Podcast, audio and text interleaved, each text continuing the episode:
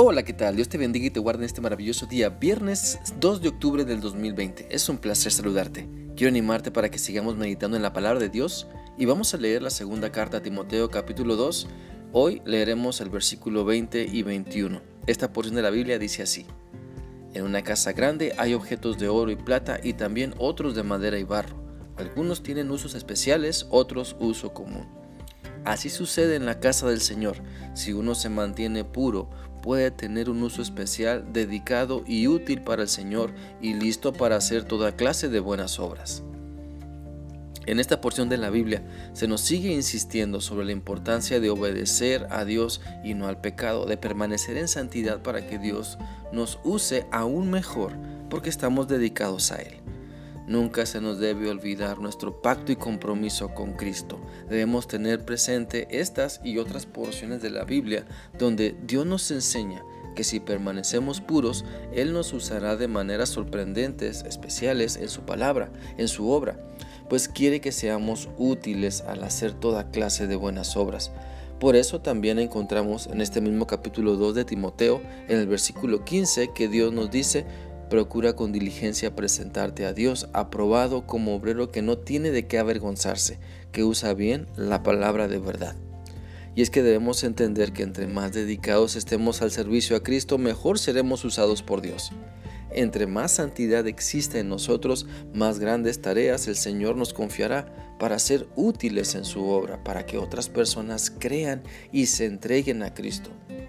Por lo tanto, no pretendamos querer servir a Cristo sin renunciar al pecado. No pretendamos que Cristo nos acepte sin querer cambiar y así servirle. Eso no es posible. Porque más temprano que tarde la carnalidad se hace evidente y el mal testimonio destruye vidas, relaciones y pisotea el nombre de Cristo. Si quieres ser una vasija de honra en las manos de Dios, tienes que buscar tu pureza, tienes que apartarte de hacer lo malo, tienes que vivir aún más en santidad. No puedes pretender ser como Ananías y Zafira y que nada pase. No puedes pretender ser como Jonás cuando desobedeció y no fue a Nínive y que nada pase. No puedes pretender ser como Judas que traicionó a Cristo y que nada pase.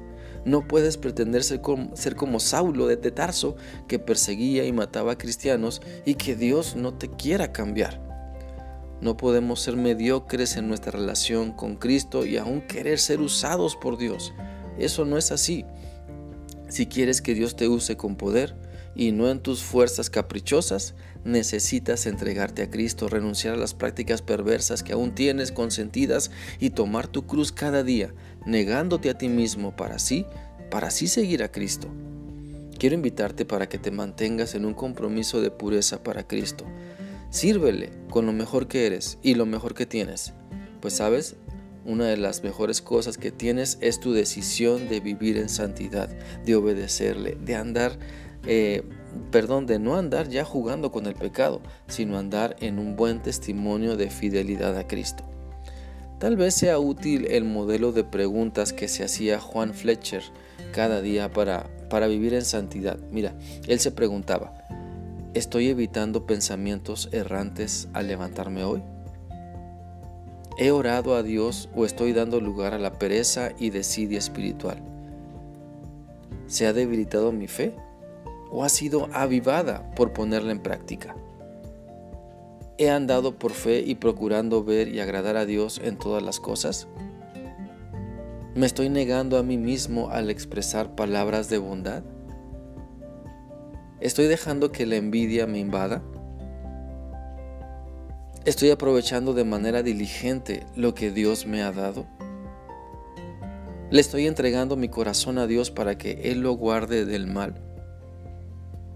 ¿Qué estoy haciendo por mis hermanos en la fe? ¿Estoy agradándome a mí mismo y no le doy lo mejor a Dios? ¿Estoy sometiendo mi lengua a Cristo para ser de bendición? Mira, todo esto es solo una ayuda para esforzarnos a vivir lejos del pecado y más cerca de Dios, pero tampoco debemos usarlo como religiosos, cayendo en extremos, sino buscando a Dios para que nos guíe cada instante, para esforzarnos por vivir en su santidad. Espero que esta reflexión sea útil para ti y que Dios nos siga ayudando a meditar en la importancia de vivir en pureza en todo nuestro ser, en todo lo que somos, para así servir mejor a Cristo.